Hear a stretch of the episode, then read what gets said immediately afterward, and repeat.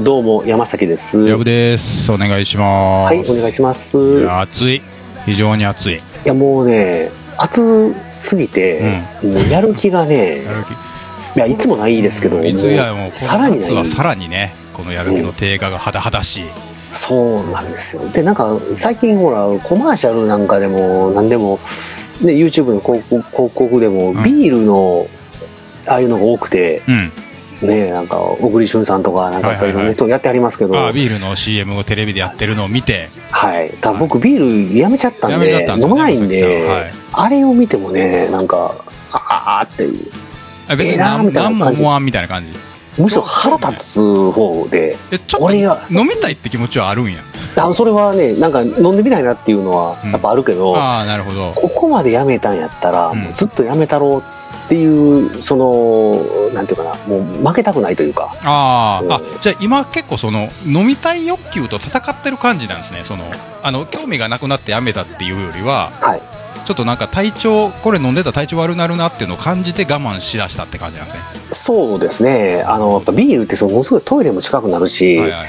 うん、なんか、まあ、僕的にはそのやっぱりそれで夜中目を覚める回数がめっちゃ増えてトイレトイレのああ、機会とかってなるほどね。それを、うんもうがなくなったっていうことが方がええからうん。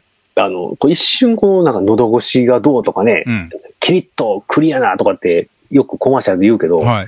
これにちょっとあのあんまり惑わされたくないなとああ、なるほどね。てえ、このえ、ビール飲まんかったら、うん夜中トイレに起きることってほぼない？あの回数なんかもう全然もう半分以下ですね。半分以下、あ、何回かはあるんですね、やっぱり起きてあの、ちょっと飲んだり、他のお酒でもちょっと飲んだりしたらあるけど、ああ、なるほどね。うんでも全然なんかもうあのビールの時のような、うんあの感じは全然ないから、ああ、なるほうど。僕結構行くんですよ、夜中トイレ。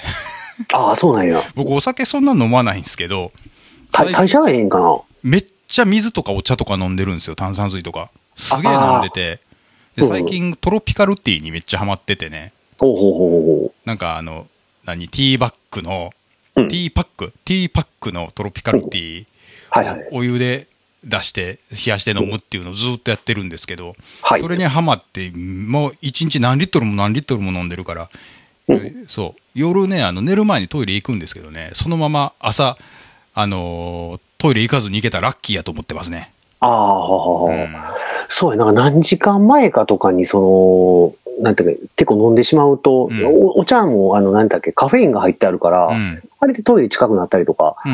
ああ、もうするカフェイン入ってたら利尿作用があるって感じなんですか？確かそうやったんちゃうかなと。うん麦茶とかってじゃあ意外にトイレ行かずに行けるかもって感じか。あ、そうそう、麦茶はいいと思う。ああ、でそうしてみようかな。で緑茶、紅茶、コーヒー、うんで、まあ、あと、まあ、アルコール飲料全般。ああ、うんなるほどね。特にアルコールでもビールが一番、その、いや、ビールほなんまに、もう、1時間のうちに3回ぐらいトイレ行くときあるもんね。ああ、そうそう、居酒屋で、そう、うん飲んどった時とかしても、あの、なんていうかな。生2、3杯飲むでしょ。うん落ちたらもうね、こう、2時間コースやったら、後半1時間ずっとトイレ行っても、そうそう、飲んだ以上に出てんちゃうかっていうそうそうだからね。あれ、パサパサになるで。うん。ほんでなんかあの、ほらあの、プロ野球選手なんかが、その、なんていうか、めちゃめちゃ酒豪の人が、うん。あの、肉離れが多いって、で、筋肉、その成分調べたら、うん。筋肉調べたら、あの、筋肉の水分含有量が著しく落ちてたとあいう診断結果が出て、うんで、そういう人はやっぱビールをもう本当にな、なんか、ビールの水分補給みたいなことを言いながら飲んでるような人ほは、やっぱそういうふうに。で、なんか足つったりとか、うんなんかこう脇腹つったりとかっていうのが、うん前は結構ね、結構はないけど、まあ時々あったけど。ビールやめてから全くなくなった。お酒、そう、ビール飲んだら足つるよね。俺もつるんですよ。あれだ水分抜けてんねやと思うね。ああ、そうなんやね。まあ多うん分お酒のせいかなと思ってたけど、多分ビールやったんや。うん、ビールが。だで、なんていうかな。で、ビールって、こうなんかちょこっとしたところに置いてあるから、うん。時間な、用事なんもなくなったな、合間どうしようとかって、その喫茶店的な、うん。ああいうとこ入ったら、うん。置いてたりするわけですよ。ビールだけは。ああ、うん、そうやんね。確かに。うんそうそう、あのーその辺の喫茶店でも、うんまあ、おとこと時々あるし、うん。あの、もう、最悪な、もう、羽田空港なんか着いたら、バーってターミナル出て、うん。こう、なんていうの、バーって開いたら、うん前に、その、プロントって、ああプロントああ、るんですよ。山崎さん、山崎さんおなじみのプロントがあるわけそう、僕の大好きなプロントが。で、プロントの入り口にプレミアムモルツのこの、上りが飾ってるわけですよ。はいはいはい。あれを、うんに吸い込まれて何回入ったか、俺はもう。そうなんや。今じゃもう全然、それ、うんプレミアムモルツの上りがあるけど、入っても飲飲まないって感じなんですか？あ、もうだからそういうものには、あの、負けないです、僕は。ああ、なるほど。一切負けないし、だからなんていうか、その、さアルコールの無駄飲みがなくなったっていうかう、ん。そうでしょうね。うんちょっとビールここであったら、ちょっと飲んじゃうみたいになることありますもんね。そうそうそうそう、うんあれがいかにその無駄やったかっていうことがうね、ん。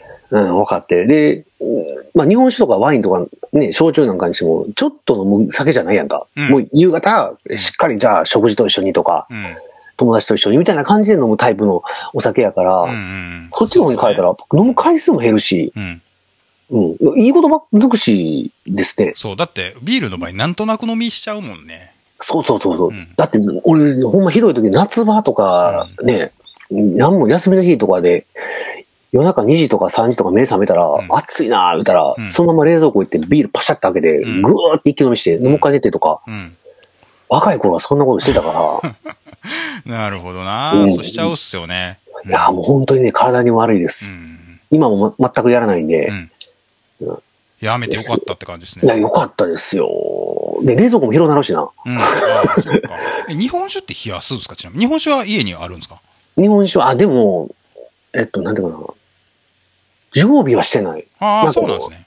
いいなっていうやつ見つけたときはうん、買ってうん飲むぐらいやからうん、常備はしてないですね。だ置いてんのは、焼酎の、なんかパック、黒黒白波とか、黒霧島とか、うんああいうやつ。ヨーロッパストアでこう、なんかパックで、大きいやつで、うん1500円ぐらいで売ってるやつ。1 1リッ1ターぐらい。リットルそんな感じ1リットル、1リッターぐらいかな。うん。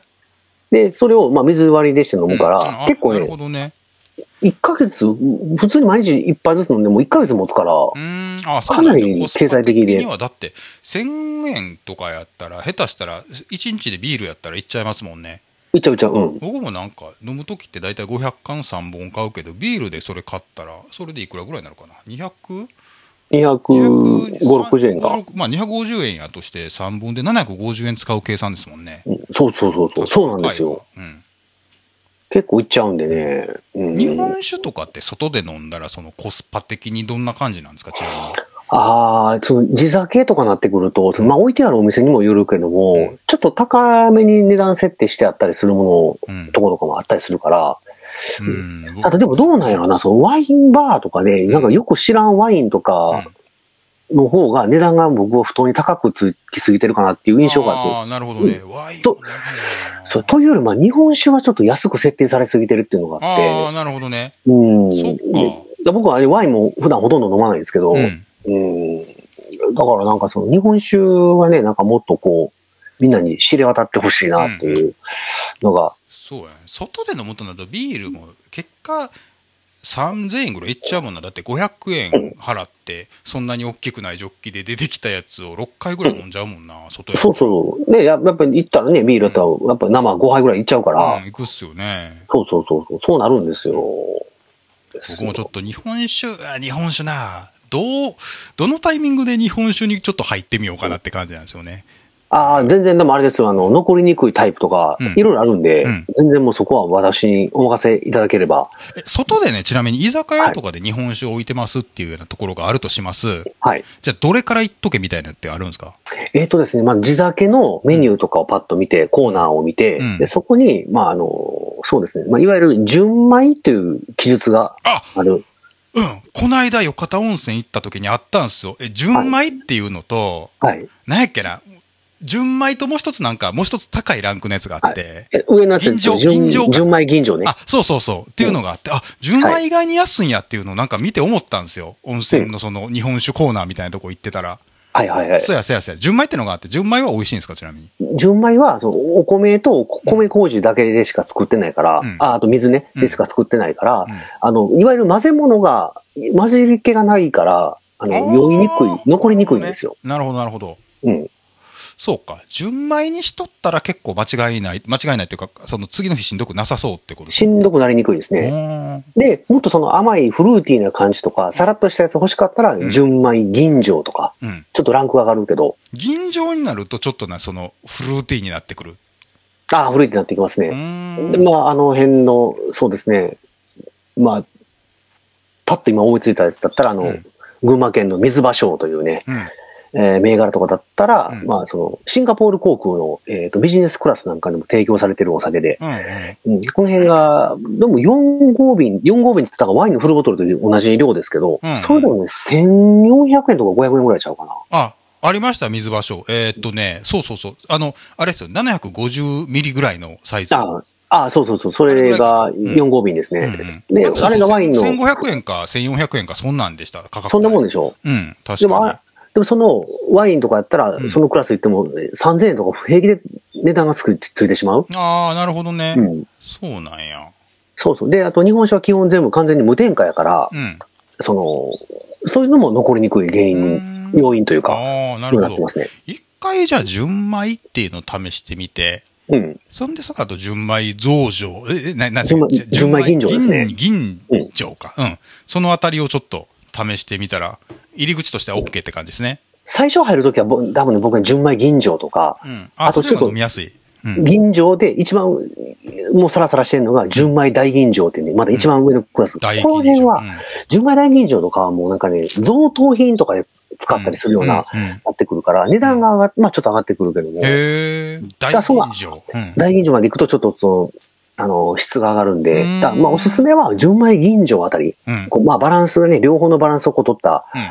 あの、タイプのものがあるんで、うんそっちからまあ手を出すのがいいかなと思うけどね。居酒屋さんとかやったら、例えばね、生ビールって言ったら何出てくるか分かんないじゃないですか、居酒屋。わかん、わかんないですね。日本酒ってそういう類のトラップとかってあるんですか？あの、なんていうかな、学生が行くような、あの、居酒屋さんとかチェーンとかに行って、うん。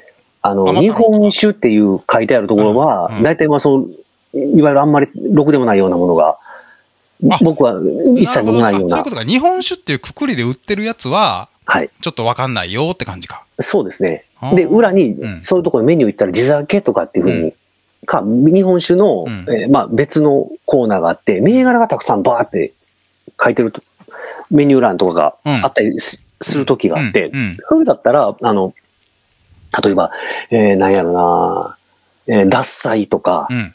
えーえーまあなんか、なんていうかな、えー国晴れとか、えー、陸奥八千とか、なんかそそういうふうなもの表記がたくさんしてあるので、うんそそういう欄から選ぶと、あの、まあ、いわゆる、まあ、美味しい地酒というか、うん。そういうでのは、できるだけその、なるだけ聞いたことのある銘柄やったら割と安全かもって感じですね。そうですね。うまあ、僕ぐらいもう本当に何百種類というふうに、あの、飲んでる人はう、ん。見れても大体わかるけど。わかるけどね。うん。なるほど、ね。そうですね。うんあ全然もうその辺は。水場所と脱菜出てき出てきてたら、とりあえずそれは良さそうってことですね。そうですね。まあ、水場所はね、お店で置いてるところは少ないかうな。うん。なるほど。そうですね。いや、もうその辺は全然私に、はいあの、お任せいただけましたら。ました。またそれに関しては、あの、現場でメッセージいたします。あ、お待ちし、お待ちしております。デビューしますっつって。はい。そんな感じですよ。うん。ところで大丈夫ですかその、うんはあ。あの、前回ちょっと喋ってましたけど、あはあ。母がね、そう、昨日、あの、すごいタイムリーなんですけど、昨日すべて終わりまして、ほうほうほう。前回多分話したどこまで話してたんかななんか親知らずをなんか、同時に2え、本ぐらい抜いて、なんか上抜いたうら、ん。下の方がさらにやばいことが発覚して、下も抜かなあかんなって、下も抜いて、うわーっていうとこそうそうそうそうそうそう。1日目下抜いて、ろ。うん。で、2本、2日目が、下の方がひどいと思ってたんですよ。ほうほう。なんか、抜くん大変で痛いって聞いてたんであれやけど、うん。下の方はなんか5本ぐらいでスポーンって抜けて、はい。上の方があまりにもその虫歯のほが放置がはひどかったから、えー、45分ぐらい抜くのにかかってえらい大変な目にあったって話を確か前回してたんかな。はいはい。で、すべて終わったと思ったらそっからまだ、えー虫歯が、その、親知らずを突っ切ってその横の歯まで虫歯が進行してたから、そこをまだ直さないといけないっていうふうな話、やった気がします、前回お話ししたところ。そう、そっからでも3回か4回ぐらい行ったんですよ、僕、歯医者さん。あ、ほんなら結構なペースで。なんかね、5年前ぐらいまでにいろんなところで、ちょっと処置してもらってた詰め物が着色してしまってまして、ほうほうほうほなんかこう歯と歯の間の部分、そう詰めてた部分、白かったのがちょっと赤な茶色っぽく着色してた部分がいくつかあったので、はい例えば前歯の間とか、そういう風なのを削って、白い詰め物をやり直すっていうのを3箇所ぐらいして、そんで昨日が最終、その、えー奥歯にもう一つできてしまってた虫歯の治療みたいな感じだったんですね。で、その虫歯削っって、で、虫歯削る、その、うん奥歯のその詰め物もまた着色してたんで、そこも一緒にやっちゃおうみたいな感じで言われて、で、そこを最後15分ぐらい、ちょっといがん頑張って怖いのに耐えて、ようやく終わりましたと。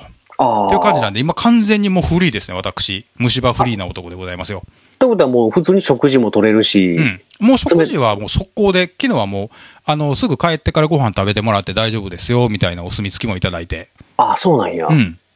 やもうその、ちょっと、先生はあんまり喋る人ちゃうけど、腕は確かみたいな。そうですね、僕突ですけど、確かですね、まあ、怒られもしましたけれども、終わりまして、はい。あ、ちゃんと来いと。そうそうそうそうそう。いや、ちゃんとこうじゃなくて、動くんじゃねえと。なんかもう、い怖いから僕ずっと太ももをつねってるわけ、ずっと。グリグリグリグリしてたら。はいはい、はい。太ももつねってんじゃねえって言われて、じゃあなんで、え、太ももつねったら口が、おめえ口も動いてるわと。はいはいこうだはい。からこう、ぐにぐにぐにぐにやってると、手でぐにぐにぐにぐにこう、あのー太ももをつねって意識をそらそうと思ってたら、そのぐにぐにと同じタイミングで多分口もが、ぐに、あの、開けたり閉めたりやってたみたいで、はあはあはあ。だからやめてそれって言われて、はい、怒られて。えらい、きつめの口調で怒られるんやね。あ、その時多分ややイラッとしてました。はい、すいませんっつって。うん。みたいなこともあって、まあ僕たちですけど、腕は確かなすごくいい歯医者さんでしたね。ああ、そうやな。確かにあの、終わってから、スキッとしてる、そう。あの、お医者さんがいいですね。そう。で、歯の洗浄してもらった時に、いろいろ、あの、歯石取るじゃないですか。あはいはいはい。あれやってもらった時に、お世話になった歯科医師さんの人が、多分僕の生涯の中で一番上手にうん、こう、歯をきれいにしてくれる人やったんですよ。はいはい。あんまし痛くもなく、歯がもうピッカピカの状態にしてくれる人で、ああ、うまいなと思ってたんですけど、僕はあの、この歯医者さんにかかる前に、あ、はいかかるタイミングでいろいろ問診票書くじゃないですか。ええ問診票書いた時にね、その、今回の、あの、虫歯の治療が終わったら、検診とかも来ます？みたいなところがあったんですよ。はい。来るならチェック、来ないならチェックつけないでね、みたいな。はい。そこに、どうなるかわからんからチェックつけへんかったんですよ。はい。で、今回全部終わって、これで全部です、お大事にって言われた時、あ、ほんまにこれで全部終わりなんやと思って、うん。ちなみに、ここで検診とかする場合って、また、検診をお願いする場合って、また半年後くらいに予約したらやってくれるんですかねって聞いたんですよ。はい。じゃあ、えーとね、それは無理ですね、みたいなこと言われて。うんもし、半年後も検診、今後も検診をするんやったら、今予約してくれな無理やって言われたんですよ。はあ。じゃあ、半年、今から半年後の予約を取ったら、実はそのうちには、えーっと、その歯の治療じゃなくて、クリーニング専用の部屋みたいなのがあって。そこに担当医さん、担当制でやるようにしてると。うん。で、今、うん、予約してくれたらそれもできますけど、どうされます？って聞かれたんですよ。うん。うわ、やばい、どうしようと思って、でもなんか俺、その歯の検診自体は、ここに行こうかなっていうふうに思ってた、思ってるところがあって、うん。ああ、まあそこ予約するつもりやから、あまあ今予約せなあかんねやったらいいっすわって言って、で、もうそれで全てそこで終わったんですよ。ありがとうございましたって。ほうほうほう。そう。で、あ、こうやって今予約せなあかんっていう感じのこともあんねやって思って帰ってから、そこが気になりだして。その、綺麗、衛生士さん、だから要は綺麗に歯のクリーニング専用の部屋があって、うん。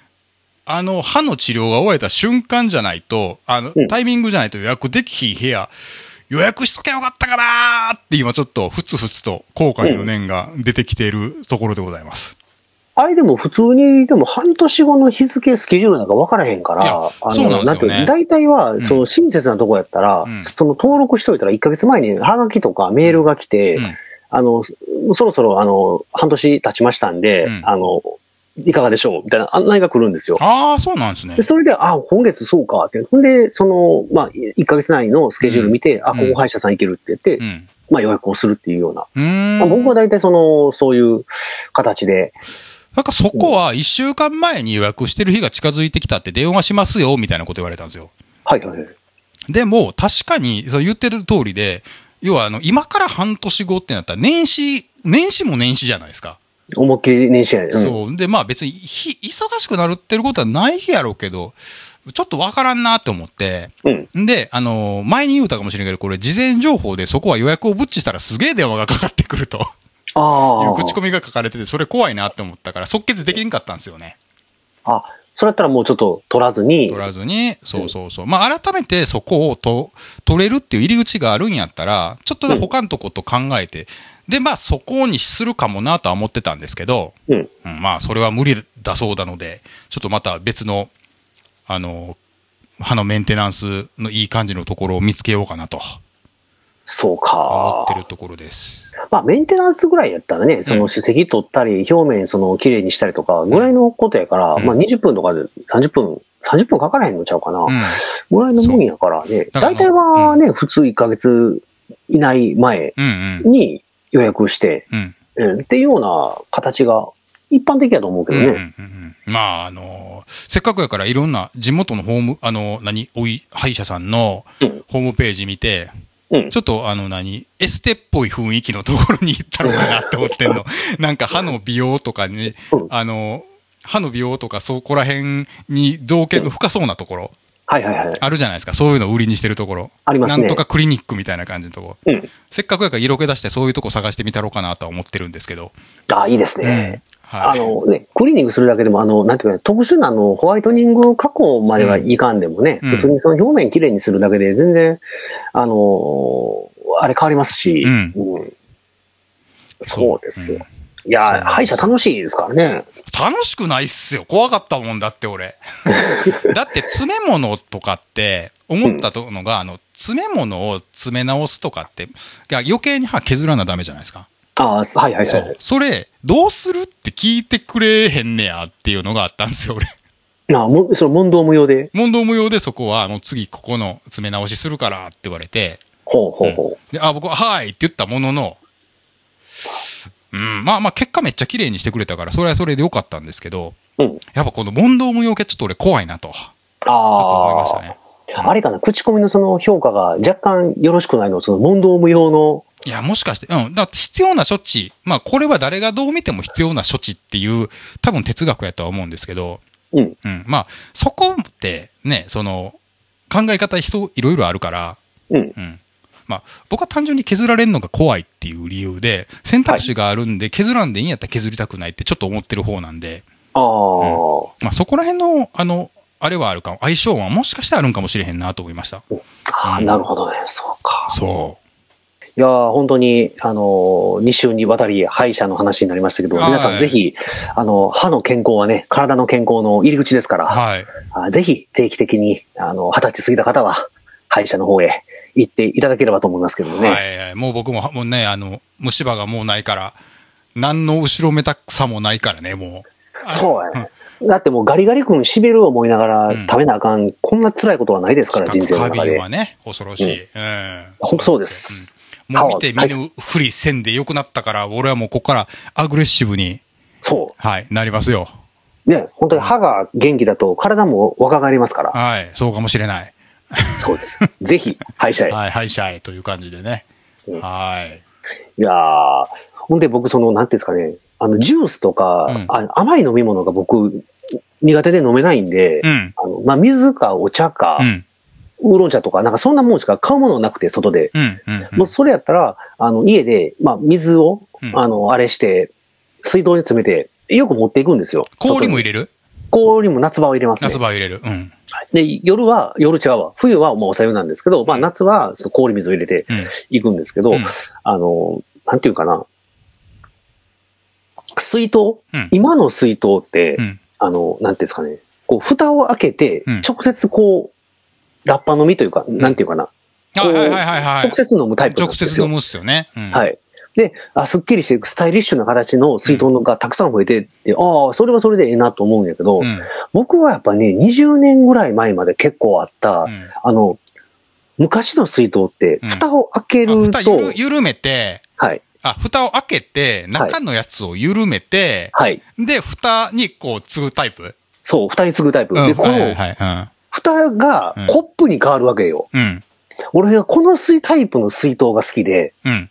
あの、なんていうかな、あんまりの最近あんまえないっけ？それって。ないっすね、確でかに。今ない、うち、ほんまやね。なんか俺も今、使ってんの直接飲むタイプになってるわ。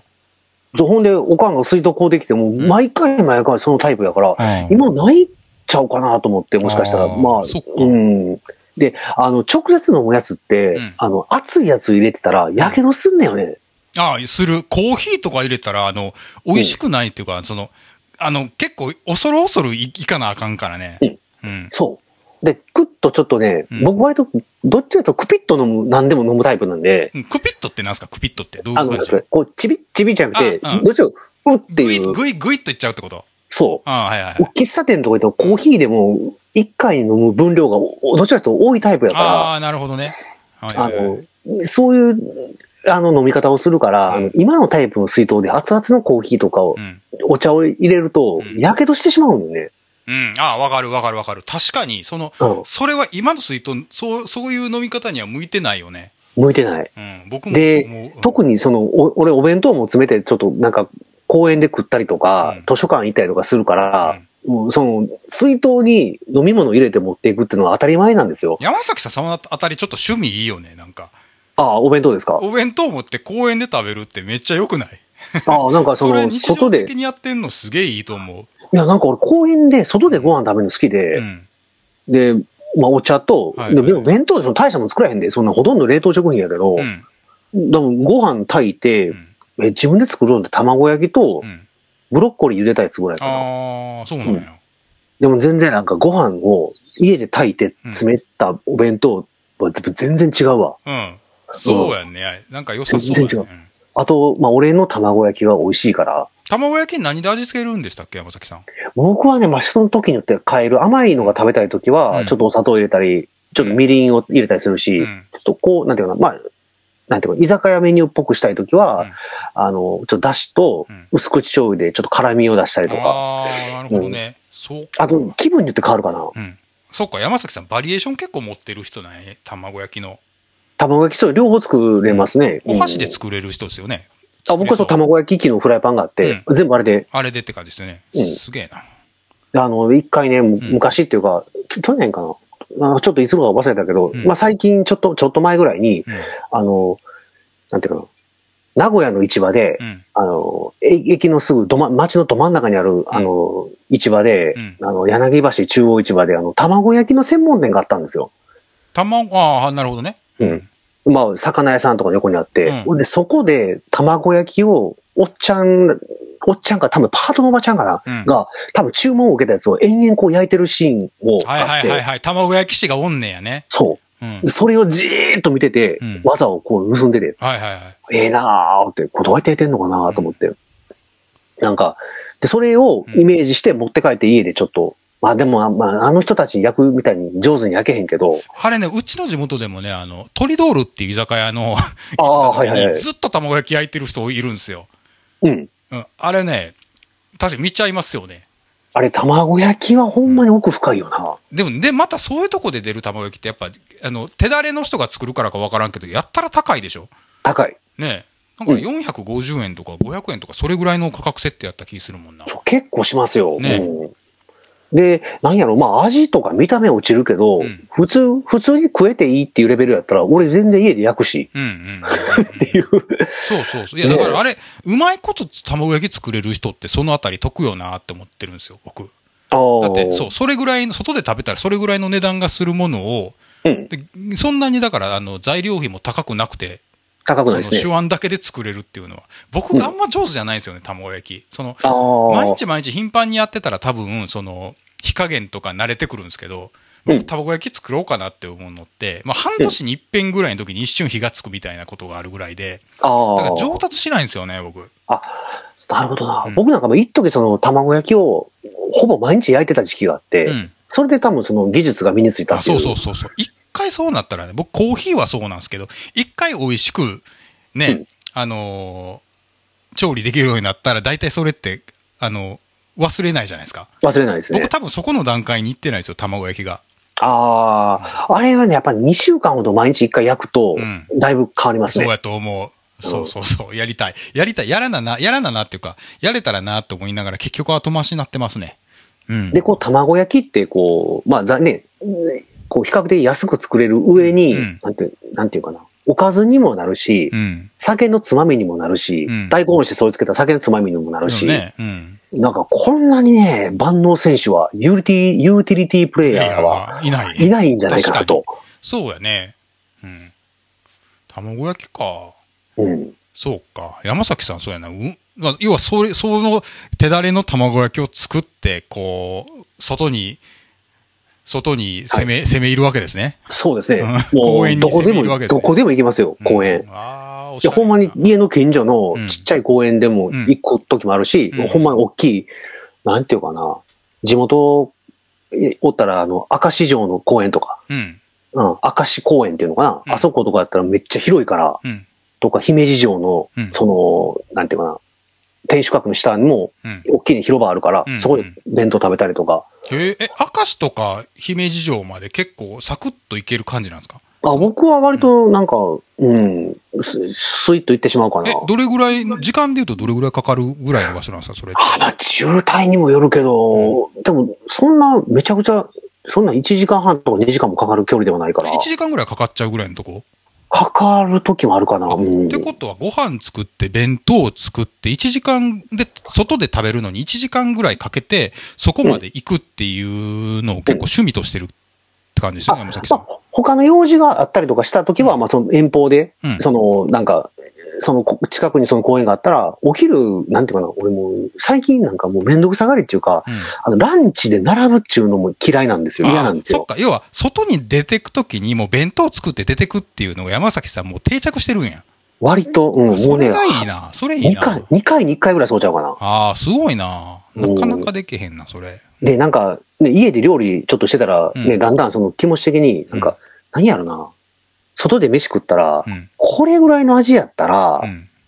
なんていうかな、少々質が下がってもええんやったら、俺自分で作るわ、みたいなああ、それは思うことあるねものが、そういうものがかなり増えてきて、うんだからその、なんていうかな、外食したいところ気持ちがね、うんもう薄れてくるっていうか、ああ。うん。俺も野菜、食べる野菜の量が俺異常に多いんですけど、あ、そうか、ヤブさん野菜めっちゃ食うもんな。たまに写写真送るでしょめっちゃすごい天山盛りのや野菜でサラダ作ってるでしょいや、なんかほんまに、これね、表現ええんかわからへんけど、うんなんか、動物園のなんかあの、そうそうあれぐらい食そううわそうそうそう。いや、めっちゃ食うんですよ。うん。俺もそこそこ食うけど野菜、うんいや、だ俺の倍は食うてんちゃうかな。いや、そうなんです。いや、で、ああいう食べ方が好きやから、うん。だから外で食べるときは僕野菜逆に頼まないんですよ、もう。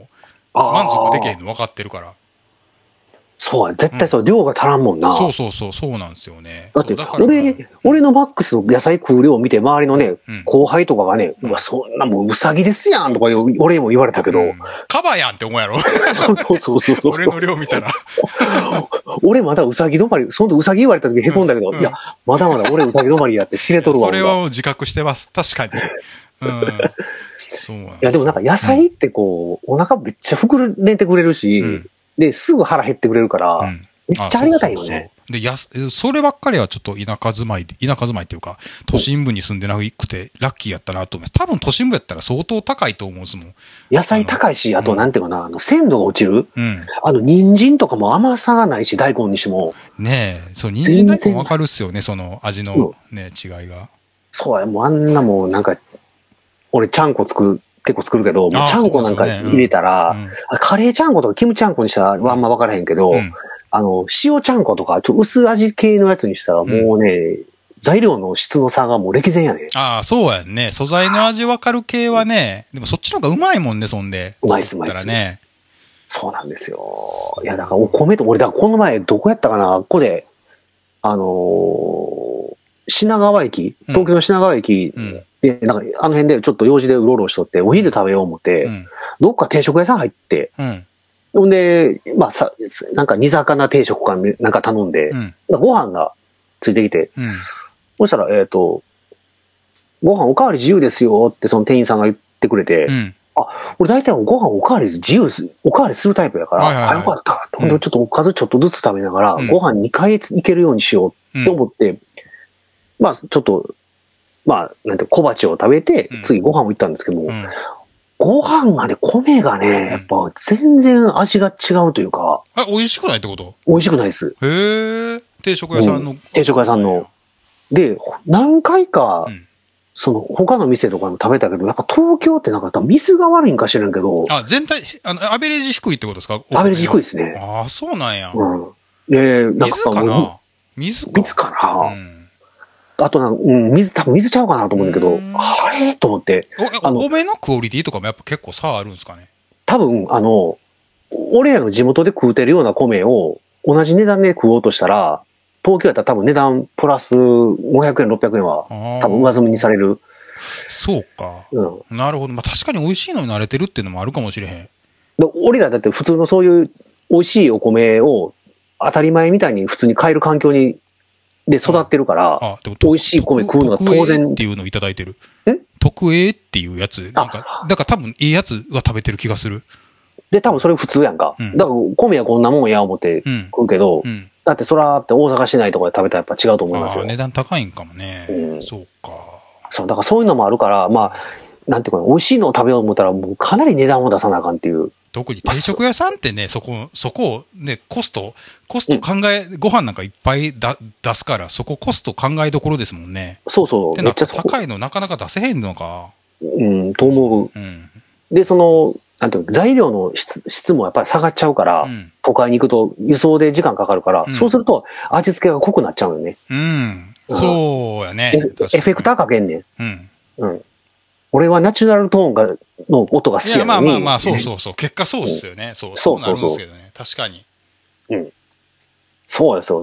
ねまあ、オーバードライブレベルやったらいいですけど、んディストーションぐらい味ついてる時もあるから、ねえたまにフェイザーみたいな、あそうそうそう、ほんまフェイザーみたいな。何かけてんのみたいなのがね。うん。で、時々なんかほんまあの、なんかなんかデジタルディレイみたいに、あれこれ何の味や何の味やってぐるぐるぐるぐる回る時もあるから、デジタルディレイか。なかなかやな。もうかなんわ、ほんまに。うん。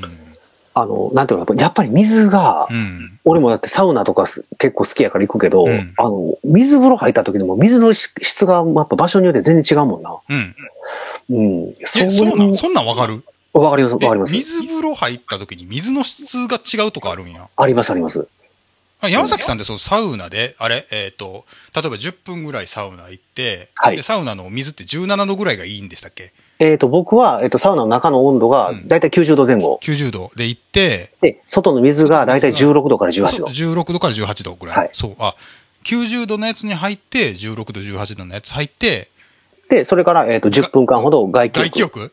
そうそうそうそうれ何セッ。トかするんですか？それをだいたい3セット、じゃあ、整うんすか？整います。はいそう。整うって何やろって最近、この間そう、よかた温泉行った時に、ちょっとサウナ、はい僕あんまサウナ入らないんですよ。で、あの、前、去年、敷地っていう、うん。えー、あれどこや？静岡県のなんか有名なサウナみたいなところが入った時に、はいはいはい。もうそこが暑すぎて、床も暑かったし、俺、メガネで入ったから、あの、メガネ入ったら曲がるかなって思ったから、裸眼で入ったらな、全く何も見えへんくて、あー煙黙々で、で、おうんで、もうなんか、そこで、あの、狼狽してお茶濁して出たっていう、サウナの洗礼を受けたことがあって、はい。そう、それ以降ちょっとその、あの、エントリーモデルのサウナに入りたいなって思ってたんですよ、僕は。そのうん、上級者向けじゃなくて、素人でも入れるとこ。で、この間行ったとこがあったから、はいはいはい。そう。負荷が、その、比較的少ないんやったら、うんあの、温度低めでう、ん。こう、蒸気が出てるスチームサウナ、ミストサウナ。うん。うん。あっちの方が、体への負荷も少ないし、そのお肌の潤いとかが出てくるから、この間行ったとこ、そう、あの、5分に1回ぐらいシュワーってなって、なんかこう、湿度が充満したんですよね。あれめっちゃいいな、思って。あれじゃあ室温が、あれ多分70度後半ぐらいしかないけど、で、一番俺入り口の近くに座ってたから、人が入るたびに涼しなるんですよ。そこやから10分ぐらい全然我慢できて、うん。そう。で、その後、水風呂に入りたかったんですけど、水風呂俺入る度胸がなくて、ああ。水風呂入らずできました。あれはね、やっぱちょっと慣れがいりますから、うんあのーなんていうかな、うんまあ、サウナで水で外気っていう、まあ、このセットで、うんあのーまあそうですね、できればまあ月1回はうんやっていただけるとリフレッシ。ュに。だからその、整うっていうの一回どんな感じか見てみたくて、うん。そう。や、チャレンジしようと思ったんで、次回は、その、何？お、お、お、サウナ入って水風呂して外気浴っていうのを2セットぐらいちょっと頑張れたらなと思っております。あ、そうですね。やっぱ最低2はやっていただきたいですね。はい。あの、なんか、トレーニングとかで追い込んだ時とまた違う感覚があるから。うん。うんどっちがいいかっていうと、僕はどっちも好きですけど。なるほど。ちょっとそれもね、ちょ、そうそう。それもちょっとやってみようっていう、興味のある分野やったもんで。ああ、はい本当に、サウナの話しないですよ。僕これだけで一番組できるから。俺ちょっと今度、はい多分また近々行こうと思ってるから、はい。それ行って、そう、感想とともにどんな感じかっていうのまた教えてください。あ、わかりました。ぜひ。はい。僕もちょっとまたその、あの、報告しようかなと思ってるんで。いいですね、はいこれサウナーがどんどん効くんじゃないですか、これ。い そう、素人サウナー、ちょっと僕も入門したいので今、はい。や全然だってこれ初心者やから、うんもうほんまに始めた人の素直な感想やから、はいこれから始める人にはぜひ聞いていただきたいなと。僕そう、サウナに入りたいからコンタクト作ったんですよ、僕。うんうんうん。そう、あ中のその何、表示とか見えへんと、はい。めっちゃ長感じるから、うん。そう、だからね、これから満を持して僕サウナ入れるから。そう、あの温度、でもサウナでも場所によってやっぱ100度超えるところとかあったりするから、そこになるとコンタクトはやっぱした、しない方がいいし、あ、100度になるとコンタクトあかんねや。あの、基本的にドライサウナって温度高いから、うんあんまりやったらあかんねんけど、あ、そうなんや。あ、じゃあ、うんあの、変形する可能性があるあるから、サウナだから用メガネとか、そんなんあんのかな？なんかそんな90度とかぐらいやったら大丈夫かなっていう。わかった。じゃあ、まあ、とりあえずその、初心者のうちは大丈夫ってことですね、多分。あの、なんていうかな、スチームサウナとか、うん温度低めで湿度が高いところは全然問題ないです。あ、わかりました。まず、じゃあ、そこのあたりから攻略してみようかと。まあ、ぜ全然っていうか、まあまあ、ただドライよりは、ま、大丈夫ってことですうんね。なるほどねうん。了解いたしました。多分、近々その話できると思う。ああ、はいい、いですね。ついに僕の得意な分野が、はい。はい。またいろいろ教えてください。よろしくお願いします。はい。よろしくお願いいたします。えそんな感じなんですかね。そんな感こじですね。